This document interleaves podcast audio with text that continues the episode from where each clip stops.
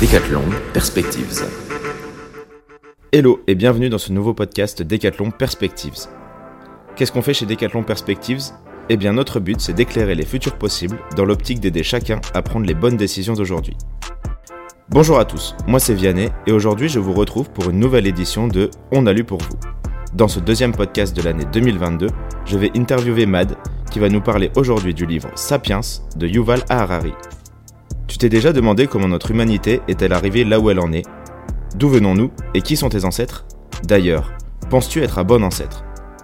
Que tu sois au travail, dans ta voiture ou pendant ta séance de sport, une fois encore, je te propose un échange vivant entre Mad et moi autour de sa lecture du livre Sapiens de Yuval Noah Harari, un livre qui traite de manière simple et éducative l'histoire de l'humanité. À quoi t'attendais-tu et comment as-tu vécu cette lecture? Je m'attendais à une lecture assez complexe et difficile à suivre, mais j'ai eu une bonne surprise.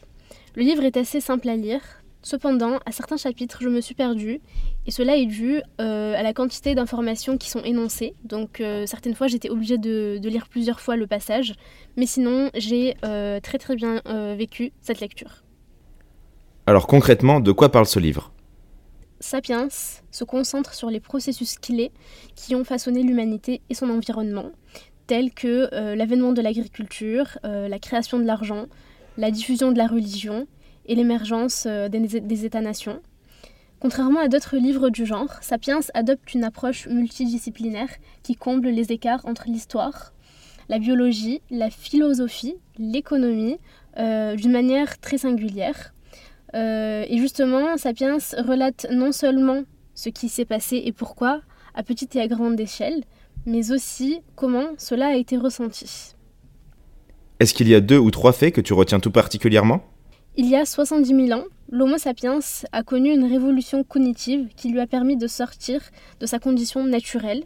Homo neanderthalis, lui, vivait en petit comité avec sa famille et il a été évincé par la pression de l'Homo sapiens. Donc, euh, on peut dire qu'il a disparu par euh, manque de coopération. Ensuite, euh, des fictions collectives ont permis cette coopération à grande échelle pour Homo sapiens, avec par exemple le développement des religions et des mythes qui se sont développés dans l'imaginaire collectif et ont assuré la stabilité des groupes humains. Il y a 10 000 ans, Homo sapiens découvre l'agriculture, donc cette transition permet une accélération très importante de l'espèce humaine. Donc en fait, on est passé de 5 millions d'individus à 200 millions, euh, de manière très rapide. Cependant, cette euh, évolution démographique euh, bah, n'a pas forcément été un, bon élément car il faut bien nourrir ces humains. Et en fait, le nombre d'humains a augmenté plus vite que la capacité de production de l'agriculture. Et justement, bah, ça a créé des famines. Et en plus, des catastrophes climatiques ont eu lieu, donc ce qui a joué en défaveur de, l'espèce. Euh, donc euh, l'auteur interroge le concept de prospérité d'une espèce fondée sur le nombre d'individus plutôt que sur le bonheur de, chaque individu. Donc cette augmentation du nombre d'individus et d'espèces animales euh, s'est faite en défaveur du, bonheur de chacun. au XVIe siècle, avec la conquête de l'Amérique, l'humanité est réunie dans une même sphère culturelle. Donc l'humanité est également unie grâce à la monnaie.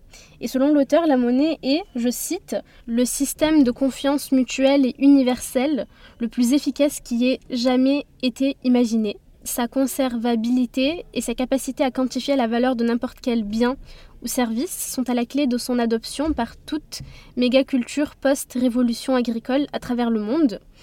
Et le dernier point, euh, qui est euh, la révolution scientifique, qui a commencé au XVIe siècle, est une révolution de l'ignorance, selon l'auteur. Car c'est l'aveu de l'ignorance qui a rendu les explorateurs européens du XVIe siècle et les scientifiques du XIXe siècle avides de nouvelles découvertes.